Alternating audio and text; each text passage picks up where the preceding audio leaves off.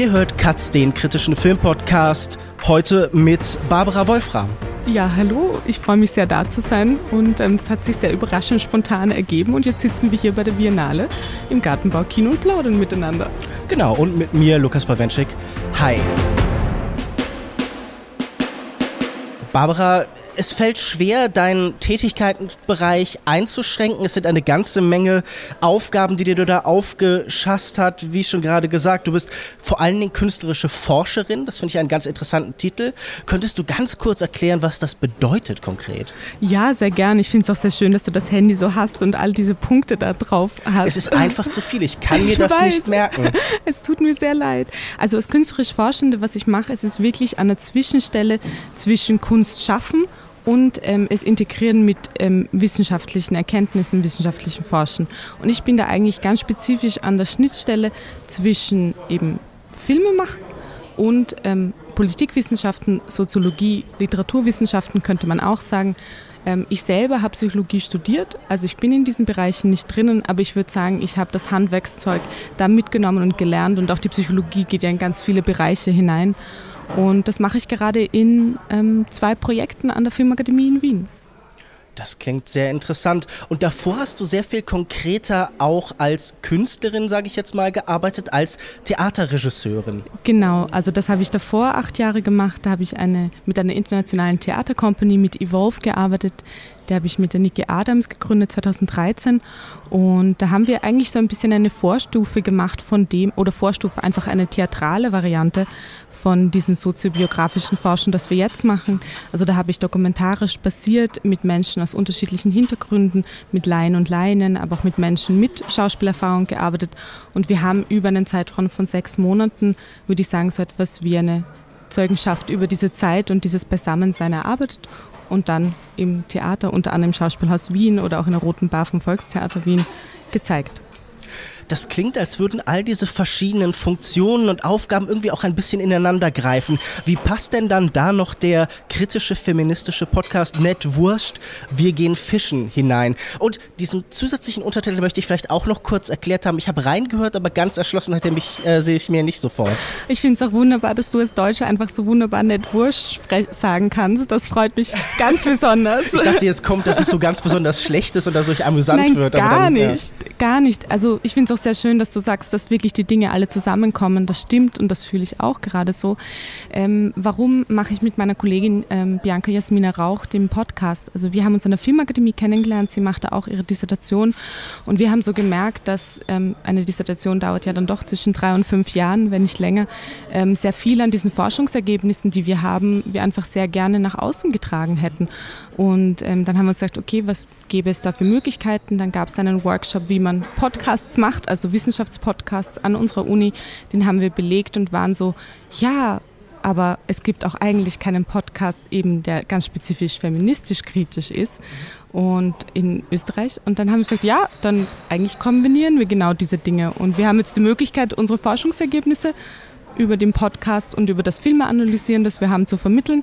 Und auf der anderen Seite natürlich macht es total viel Freude, auch dann Menschen zu treffen und in Kontakt zu gehen. Und die Podcast-Community ist ja mit ganz viel Austausch und das irgendwie, man sitzt so oft dann alleine vor seinen Daten und vor dem Computer und schaut sich diese ganzen Filme an und möchte so gerne sprechen mit Menschen.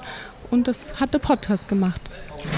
Das klingt wirklich hervorragend. Ähm ich muss den Untertitel noch erklären. Ach genau, stimmt. Das hatte ich auch gefragt. Verzeihung. Ja, es war Wir so gehen fischen. Warum? Ja, also wir gehen fischen ist eigentlich, wir gehen äh, in den Filmen fischen. Und ähm, es war so diese Namenfindung, also nicht wurscht war dieses, es ist eben nicht egal, was wir sehen in Filmen, sondern Filme sind ja auch eine Form von Ausverhandlungsprozessen, von sozialen Normen, von Werten, von was denken wir, ist normal in einer Gesellschaft, was ist nicht normal in einer Gesellschaft.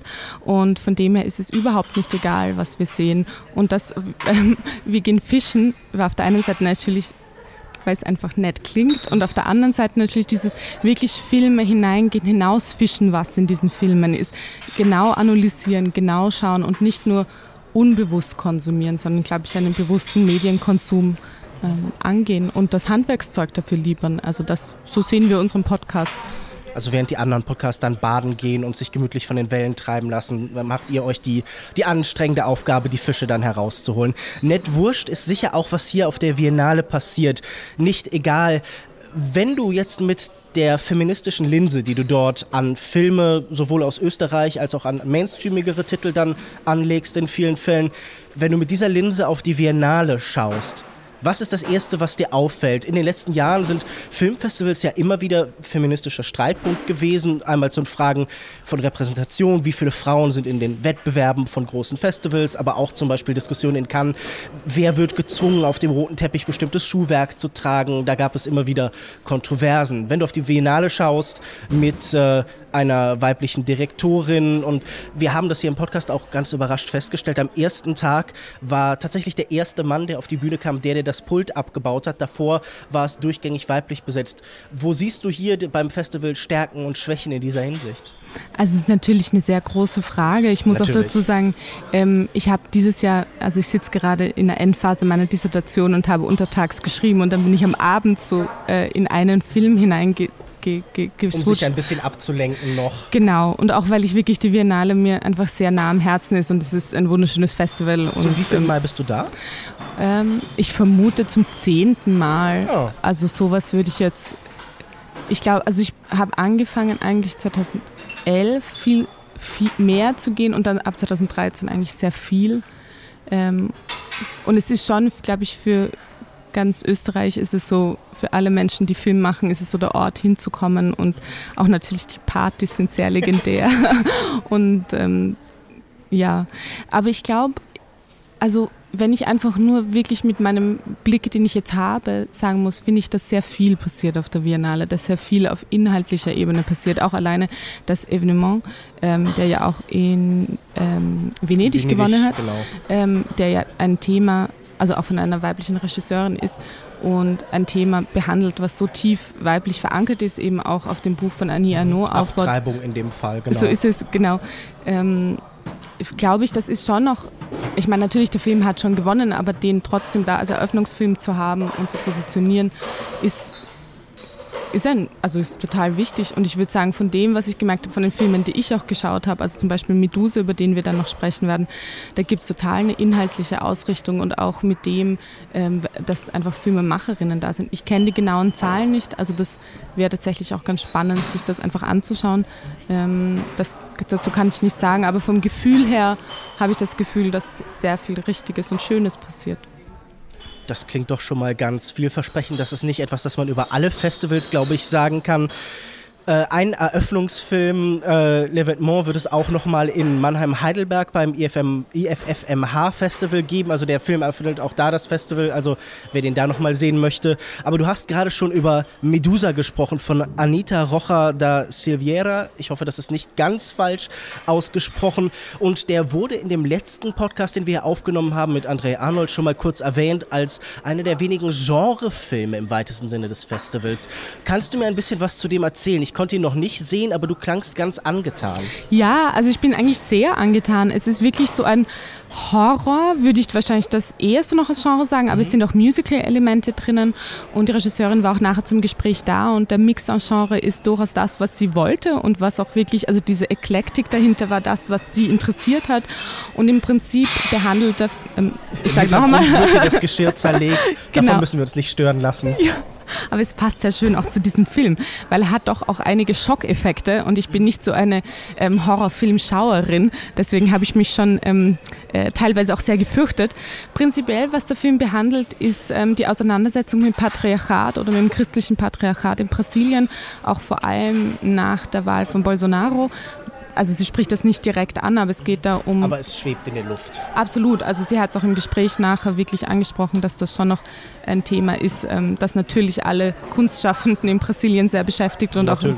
auch Arbeiten wahnsinnig einschränkt. Und ähm, vor allem, was der Film macht, ist diese ähm, glaube ich, diese Doppelmoral, die in diesem christlich-patriarchalen, den da vor allem die weiblichen Protagonistinnen übernehmen und in einer unglaublich gewaltvollen Art und Weise exekutieren, ähm, ist also das aus Thema. der Beschreibung habe ich gelesen, es ziehen so antifeministische oder anti-weibliche Gruppen durch die Straßen und verüben dort Angriffe? Also ich würde schon sagen, es ist antifeministisch. Antiweiblich ist immer die Frage natürlich, wie von Ihnen, Sie würden sich als sehr weiblich bezeichnen. Ähm, sie würden sich sehr stereotyp, also sie haben dann ihre rosa Zimmer und ähm, sind immer geschminkt und das Aussehen ist ganz wichtig. Das würde ich als wahnsinnig ähm, auch immer noch natürlich ganz gesellschaftlich stereotypweitlich konnotiert sehen. Ähm, und sie, genau, das sind ähm, junge Frauen, die es in die Hand genommen haben, wieder Zucht und Ordnung ähm, herzustellen. Äh, Zucht und Ordnung, Recht und Ordnung, ich weiß es jetzt nicht. Beides. Sowohl Beides. Recht als Alles. auch Zucht. Auf jeden Fall Ordnung. Genau. Und ähm, das machen sie natürlich mit ähm, unglaublichen Unterdrückungsmechanismen und Gewalt.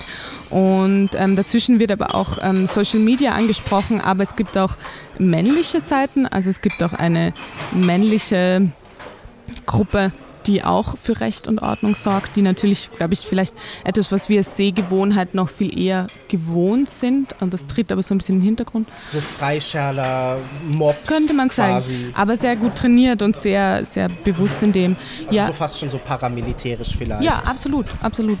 Und ähm, genau, und dann geht es eigentlich auf die Suche nach dem ersten Opfer von diesen ähm, Frauengangs. Also sie selber haben das, sind nicht die ersten, also da gibt es davor ähm, eben noch eine spezielle, die damit angefangen hat. Sie trägt auch immer so eine weiße Maske und sie wollen eben dieses erste Opfer finden und ähm, sozusagen noch mehr diskreditieren. Und da kommt dann der ganze Horror hinein. Da beginnt auch dann die ähm, Hauptdarstellerin einfach, dass sie an ihren Lebenseinstellungen und Normen anfängt zu zweifeln. Sie arbeitet dann als Pflegerin nach einem Unfall, darf sie nicht mehr in der Schönheitschirurgie arbeiten, weil sie nicht mehr schön genug ist. Ähm, und also der Film bewegt sich an, natürlich arbeitet sich an Klischees ab, sehr bewusst. Also hat scheinbar auch so eine satirische Dimension. Auf, Auf jeden Fall, auf, auf jeden Fall. Also der Film ist Horror, ist Satire, ist Musical, ähm, ist, also es, es ist wirklich, ich fand ihn grandios. Also ich war wirklich ähm, sehr, sehr gut unterhalten. Ähm, und zwar in dem Sinn unterhalten, dass ich das Gefühl habe, es ist ein, ähm, ja, es ist einfach ein Riesenthema, das sie behandelt.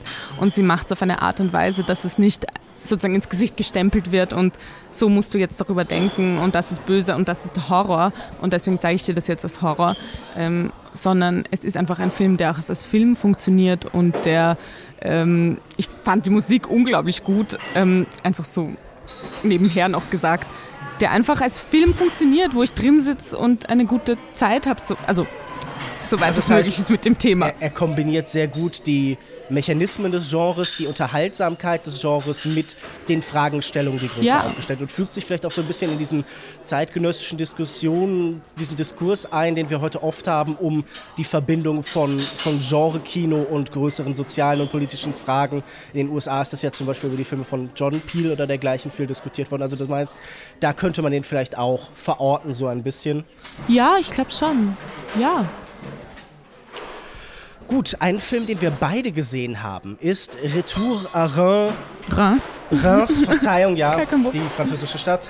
Äh, Fragmente, eine Adaption des, äh, der, der Studie des Buches von Didier Eribon, die ich glaube von 2011 ist. Oder ist Ähm, also das Buch selber in der deutschen Übersetzung ist von 2016. ja, aber es ist aber- sehr spät übersetzt Genau, worden, und es ist 2008, glaube ich, sogar 2008 schon, sogar schon, äh, genau, in, auf. Französisch erschienen. Genau, und erzählt von, ähm, naja, es ist autobiografisch geprägt, die Erfahrung von Didier Eribon, der in, nach Reims zurückkehrt, in seine Heimat, in sein spezifisches Arbeitermilieu, in dem er aufgewachsen ist und der aus dieser persönlichen Erfahrung Fragestellungen und vor allem auch Erklärungsmuster ableitet, vor allen Dingen für die Frage, warum heute eine große Teil der Arbeiterschaft nicht mehr kommunistisch oder links wählt, sondern sich zu Leuten wie Le Pen tatsächlich hingezogen fühlt, wenn ich das so ganz verkürzen darf. Das ist natürlich ein sehr viel komplexeres, umfangreicheres Werk, aber es ist sehr breit rezipiert werden, wahrscheinlich eines der breit wahrgenommensten soziologischen Texte der, des letzten Jahrz der letzten zwei Jahrzehnte wahrscheinlich sogar. Und hier haben wir jetzt eine Adaption, die viel mit Archivmaterial eigentlich vor allen Dingen arbeitet, die ein Voice-Over hat, in dem Textpassagen, Fragmente eben zitiert werden von Adele Enel, die ja als Schauspielerin in den letzten Jahren sehr präsent gewesen ist. Und äh, es ist vor allen Dingen Montagekino im weitesten Sinne. Es geht darum, wie jetzt ähm, Filmpassagen von zum Beispiel Germain Delac oder von äh, Georg Wilhelm Papst kommentieren oder in Verbindung gesetzt werden mit diesen Textpassagen von Didier Ribon. Und ich glaube, dir hat das auch ganz gut gefallen. Mein Eindruck war auch, von allem, was du gerade wissenschaftlich machst und theoretisch machst, das fügt sich dort auch sehr gut ein. Also wenn man nach einem Film fragen müsste, der gerade das beschreibt, was du machst, dann wäre es wahrscheinlich auch dieser vielleicht? Ja, absolut. Ähm, du hast es extrem gut zusammengefasst. Ich würde noch ganz schnell den Regisseur sagen, das ist nämlich Jean-Gabriel Perriot. Mhm, ähm, der hat den Film gemacht. Ähm, was ganz interessant, also es ist tatsächlich, ich beschäftige mich mit filmischen Autosoziobiografien, einem PEG-Projekt, noch mit vier anderen ForscherInnen und ähm, was ganz interessant ist, was ich schon zum Film sagen muss, ist, er lässt, also ich würde sagen, das Buch selber hat drei sehr große Handlungsstränge. Man muss dazu sagen, Didier Erebon ähm, hat eine Transklasse-Bewegung gemacht, also ist aus dem Arbeitermilieu in die französische Elite aufgestimmt, intellektuelle Elite. Und er hat auch einen, den dritten Teil, wo er sich sehr stark mit seiner Homosexualität beschäftigt und inwiefern auch diese Homosexualität in dieser Transklasse-Bewegung für ihn eine Möglichkeit war, diesen ähm, Klassenübergang zu machen. Und er fördert dann auch Menschen, die vielleicht ähnliche Entwicklungen durchmachen, wie zum Beispiel den Schriftsteller Edouard Louis. Absolut, absolut. Und es ist ganz spannend, dass du sagst, weil ich war nämlich letzte Woche mit meiner Kollegin Christina Wintersteiger ähm, bei einer Tagung in Salzburg, wo wir mit LiteraturwissenschaftlerInnen und Soziologinnen über dieses Buch gesprochen haben und auch aus welcher Sicht ähm, Soziologinnen und LiteraturwissenschaftlerInnen ähm, dieses Buch anschauen. Und ähm, ich würde sagen, so wie du, es unglaublich im deutschsprachigen Raum rezipiert worden. Interessanterweise im französischen Raum nicht und auch bis jetzt nicht so sehr. Also das ist interessanterweise über die Theateradaptionen und über die Filmadaptionen jetzt sozusagen zurückgeschwappt nach Frankreich. Ah, also die Deutschen sind da Vorbild gewesen für die Faszination mit dem Buch oder was? Absolut. Also es kann, und ich glaube aber, dass, wie du gesagt hast, nämlich,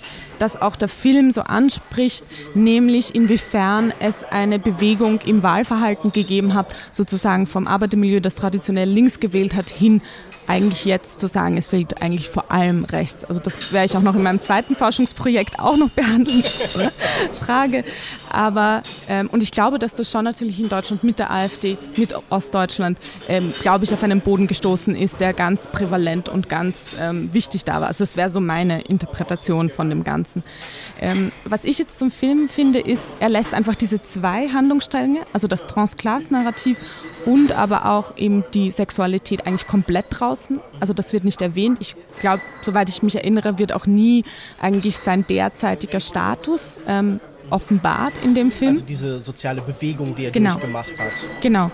Und es wird eben vor allem auf dieses Wahlverhalten und habe ich das Gefühl, auch natürlich 2022 sind die Wahlen in Frankreich, die, glaube ich, ich habe jetzt im vier Monate dort einen Forschungsaufenthalt gemacht gerade, die, glaube ich, sehr ähm, ähm, mit großer Angst auch erfüllt sind, dass da natürlich ein wahnsinniger Rechtsruck passieren wird. Genau, ich glaube, ein Plakat oder ein Schriftzug, den wir hier einmal sehen, ist äh, Macron 2018 gleich ist, Le Pen 2022. Genau. Also das ist so die Formel, auf die man vielleicht diese Sorgen herunterbrechen kann, dass ein liberaler Kandidat im weitesten Sinne anstatt eines ähm, linkeren äh, wie Mélenchon, der als Gegenkandidat aufstellt, die Grundlage schafft und weitere Abbaustrukturen im Sozialstaat vielleicht vorantreibt, die genau dieser Klasse schaden, die dann dort noch weiter in den Protest, in eine Form von rechtem Widerstand gedrückt wird, oder? Das dürfte so eine Bewegung sein, die da beschrieben wird. Ja, das könnte man schon sagen. Ich glaube halt, was wirklich das Thema ist, ist, und das spricht auch in diesem Film an, ist, dass natürlich die Frage ist, die Linke hat bis zu einem gewissen Grad sich mit dieser sozialen Klassenfrage ab einem gewissen Punkt nicht mehr beschäftigt. Ich finde auch, dass der Film sehr stark eigentlich es darauf hin ähm, arbeitet zu dieser großen Frage, wie würde die Linke eigentlich diese äh, Arbeit, das Arbeitermilieu wieder integrieren in eine Politik. Und, Mobilisieren. Also wie wird sie wieder revolutionäres Subjekt, um jetzt vielleicht eine alte, einen alten Duktus da drauf zu legen. Ja, also ich würde sagen, wir müssen fast zurückgehen und, und sagen, es ist nicht nur mobilisieren, sondern überhaupt, wie kann es überhaupt wieder relevant werden? Wie kann es überhaupt Themen wieder aufnehmen und ansprechen und zurückspiegeln, die die Linke momentan in meiner Aussicht einfach tatsächlich einem rechten Feld überlassen hat.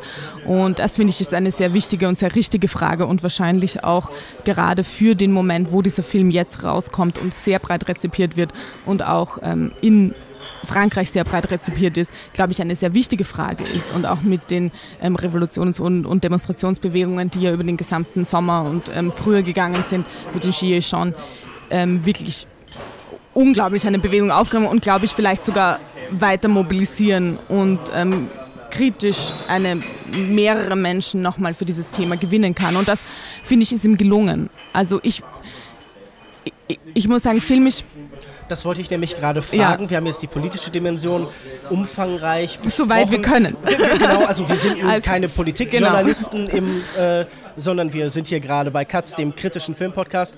Aber ich würde jetzt tatsächlich auch gerne die Frage stellen, wie das denn auf der ästhetischen, auf der filmischen, auf der Montageebene sich ergänzt. Was tut die Form dieses Films zu dieser Frage des Aktivistischen, des Mobilisierenden, das er vor sich hinträgt, dessen Aufgabe er sich setzt? Also ich finde, dass er fast konservativ damit umgeht. Also er mutiert sehr viel Archivmaterial, wo er teilweise so Schlüsselsituationen ähm, in, in den in, von, von, auch von äh, Le Pen, wo er angefangen hat zu sprechen, die er hineinmontiert, dann wieder montiert mit ähm, Interviews, wo er spezifisch sozusagen nochmal mehr in den Haushalt hineingeht. Äh, Haushalt, also sozusagen, es sind sehr, sehr viele ähm, Interviews im Privatraum sozusagen ähm, gemacht worden, wo es mich interessieren würde, wo die herkommen und auch wie die damals einfach konzipiert wurden und wer die gemacht hat. Also im wissenschaftlichen Sinn würde mich das interessieren. Ähm, und das finde ich, da bleibt er einfach sehr an dem, glaube ich, was jetzt spontan einem aus diesem Material, aus dem Buch kommen wird. Das Buch hat natürlich nochmal viel stärker diese Einbindung in eine einzelne Biografie, die Biografie von Didier Eribon, die er autosoziobiografisch erklärt.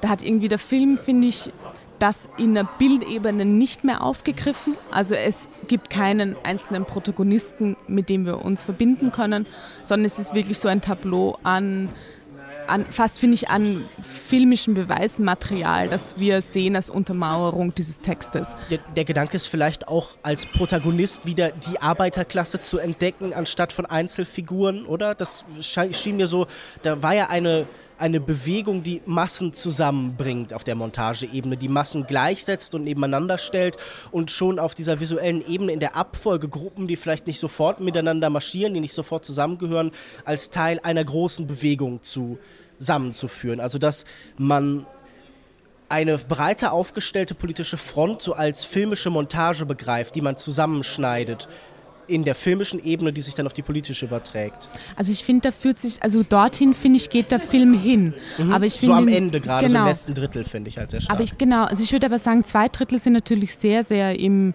im klassischen Arbeitermilieu der 60er, 70er Jahre und bleiben auch dort. Ähm, und es ist ja interessant, er hat eben Adele Henel gewählt, die als Frau eigentlich diese Geschichte erzählt. Hat er ja auch im Gespräch nachher gemeint, das war irgendwie für ihn auch bewusst, um noch einmal auch einen Fokus auf weibliche Aspekte in ähm, der Arbeiterbewegung auch in dieser Geschichte zu nehmen.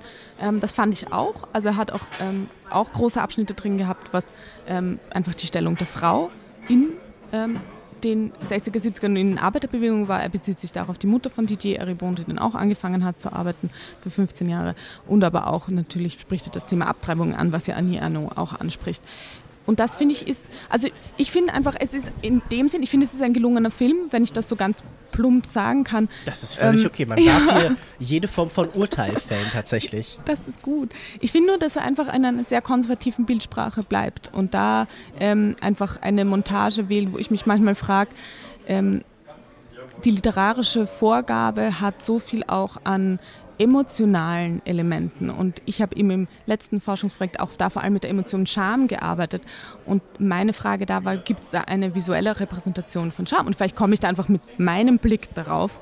Aber wo ich das Gefühl habe, diese Dimension, die sich sehr persönlich in einer eigenen Biografie die so eine Auswirkung hat auf das eigene Sein. Ich finde, das schafft auf dieser persönlichen Ebene, das schafft der Film für mich nicht. Und ich glaube, das würde mich einfach noch interessieren, auszuprobieren. Und ähm, wahrscheinlich ist es das, was ich in den nächsten drei Jahren in meinem Forschungsprojekt ausprobieren werde und schauen. Das heißt, du machst dann die, die überzeugende Version von dem Film oder was? Ähm, das ist immer so blöd zu sagen, weil ich glaube, dass die sehr überzeugend ist für das, was, ähm, was der Regisseur möchte. Also ich glaube, das macht genau das, was er will.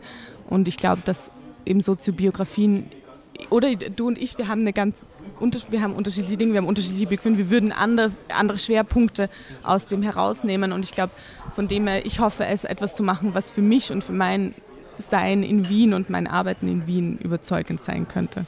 Ja, ich glaube, ich würde zu dem Film jetzt noch sagen wollen, das, was ich beschrieben habe, was er am Ende versucht, fand ich jetzt, äh, also ich habe diesen Gedanken dahinter sehen können, aber gänzlich überzeugt hat es mich jetzt nicht, sondern es fühlte sich ein wie eine relativ generische politische Emphase, sage ich jetzt mal an. Jetzt wird nochmal äh, mobilisiert, jetzt sehen wir nochmal, die Leute strömen auf den Straßen zusammen, der Zuschauer kann einsteigen und das ist eigentlich das Ende, das alle politischen Dokumentationen haben gefühlt, dass man jetzt nochmal die Handlungsmöglichkeiten aufzeigt. Das war vielleicht ein bisschen plump und diese poetische Dimension, die immer wieder behauptet wird, durch das, durch das Einbinden von äh, poetischen Filmen in Teilen ja. von Leuten wie Papst oder Germain Dulac oder so.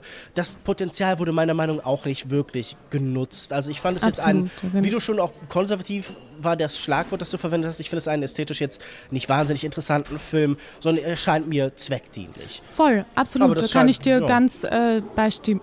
Und natürlich, er hat auch dann im letzten Drittel, ich meine, da geht die Musik hoch, da, ja, genau. da ist wirklich so ein Bam Bam Bam, wo ich finde, das ist fast ein also, bisschen viel Pathos fast. Ja, es ist ein bisschen durchsichtig. Genau, aber. ja, aber das ist auch, ja. also ich glaube, das ist das, was, ähm, was das war, wohin er überzeugen wollte, ist mein Gefühl. Also es ist ja auch Fragments. Nee, na, genau, natürlich. Ja. Ich glaube, das erklärt ja auch, warum bestimmte Aspekte, die du ansprichst, nicht vorkommen, weil Absolut. es eben ganz bewusst elliptisch arbeitet, weil es Dinge ausspart. Du hattest noch einen dritten Film mitgebracht, über den du sprechen wolltest. Ähm, ja. Erzähl mir.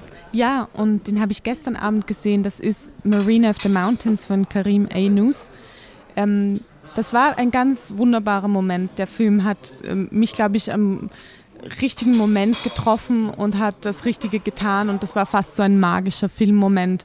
Irgendwie bin ich da mit viel Emotion ins Kino hineingegangen und der Film hat die Emotionen aufgegriffen und verarbeitet und mich dann damit sehr gut in den Abend entlassen. Und das war ein wunderbarer Moment. Der Film selber ähm, ist eigentlich, ähm, also es ist ein, eine Dokumentation, könnte man sagen.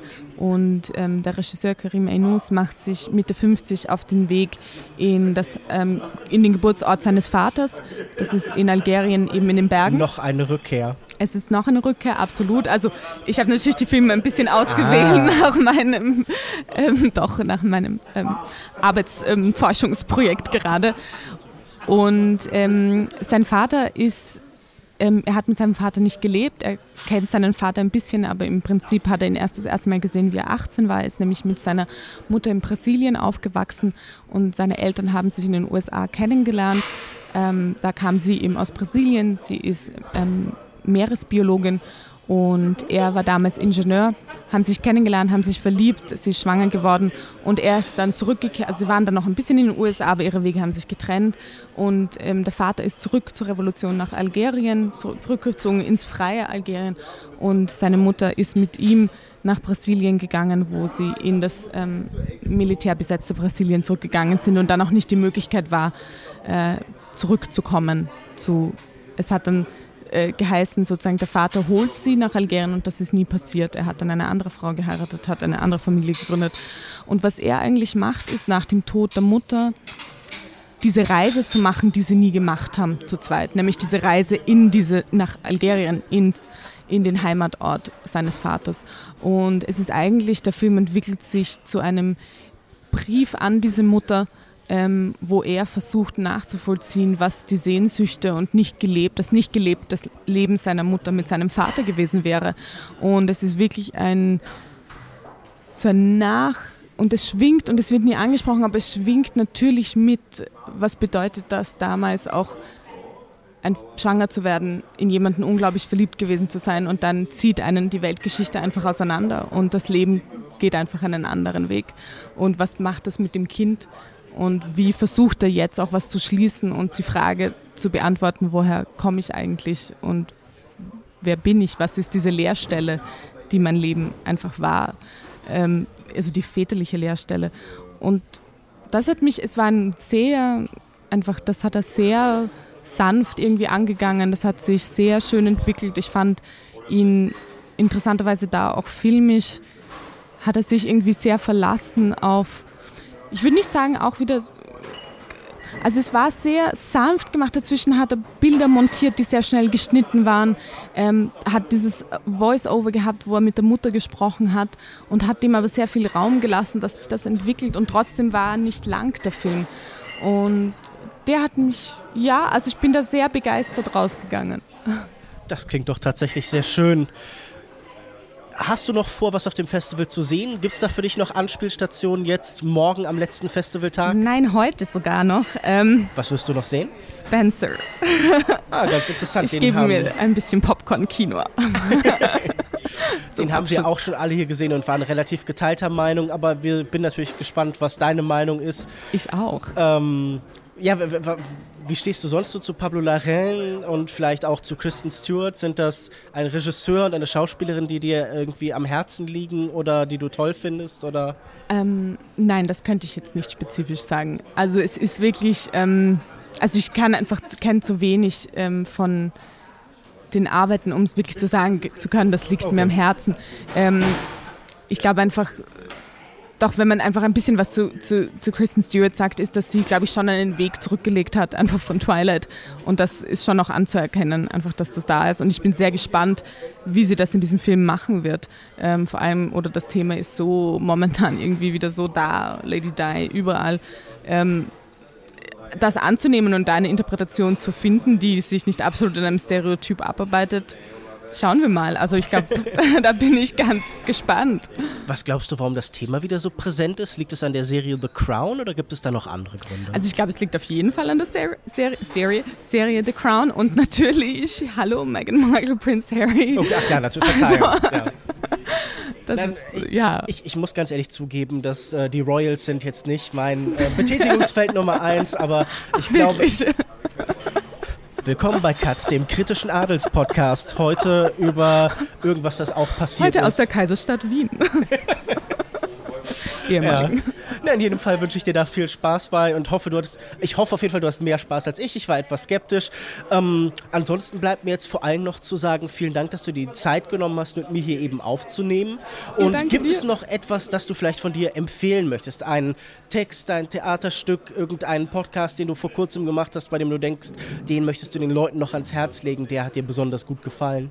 Ja, erstmals vielen, vielen lieben Dank, ähm, da zu sein. Ich finde, das war ein super schönes Gespräch und es ist einfach sehr schön, ja, dich mal live kennenzulernen. Also, oh, mich live, ja. muss ja. Oh, so, wahnsinnig spannend bestimmt. Natürlich, ich höre ja den Podcast, ist dann immer voll schön den Menschen zur Stimme oh. zu kennen. Das finde ich aber auch dieser Effekt gerade auf Festivals, wenn abstrakte so Figuren, die vielleicht irgendwie nur so ein, ein Nickname oder ein Bild oder eine ja. Stimme sind, die ein ein, einen Körper bekommen und so lebendig werden. Also dieser Effekt ist ganz, ich finde, das hat auch so irgendwie so eine eigentlich eine nette, sanfte Poesie, wo, wie das mehr so wie, das, wie einfach jemand konkreter wird, wie so ein Mensch sich stärker in die Welt manifestiert. Absolut. Irgendwie. Und was für ein Bedürfnis haben wir nach Corona danach, oder? Ja. Also auf einem Festival in Person zu sein und Menschen auch zufällig treffen zu können, oder? Wir haben uns gestern geschrieben, einfach auf Twitter und jetzt sitzen wir da.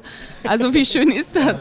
Während im Hintergrund hier der Polterabend scheinbar stattfindet. Ich entschuldige mich für das man denkt ja eigentlich während den Vorstellungen ist es hier ruhiger, aber nein, das Personal beginnt dann irgendwie die Teller an die Wände ja, zu Ja, oder solche Leute wie wir, die hier einfach Interviews machen werden. Das, äh, also, ich, ich dachte, dafür ist so ein Foyer gedacht, oder? Also das äh, Frechheit, das, das könnte natürlich sein. wie im Ruheabteil funktioniert. Ähm, ich glaube, ich würde mich einfach sehr freuen, wenn ihr in den Podcast reinschaut von Bianca und von mir.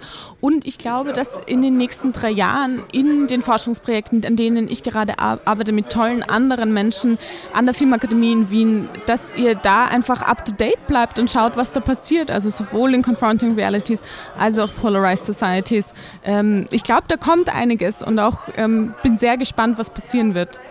Ja, ich bin auch gespannt und vielleicht gibt es ja auch noch mal ein Thema, über das man bei Katz zusammen sprechen kann oder so.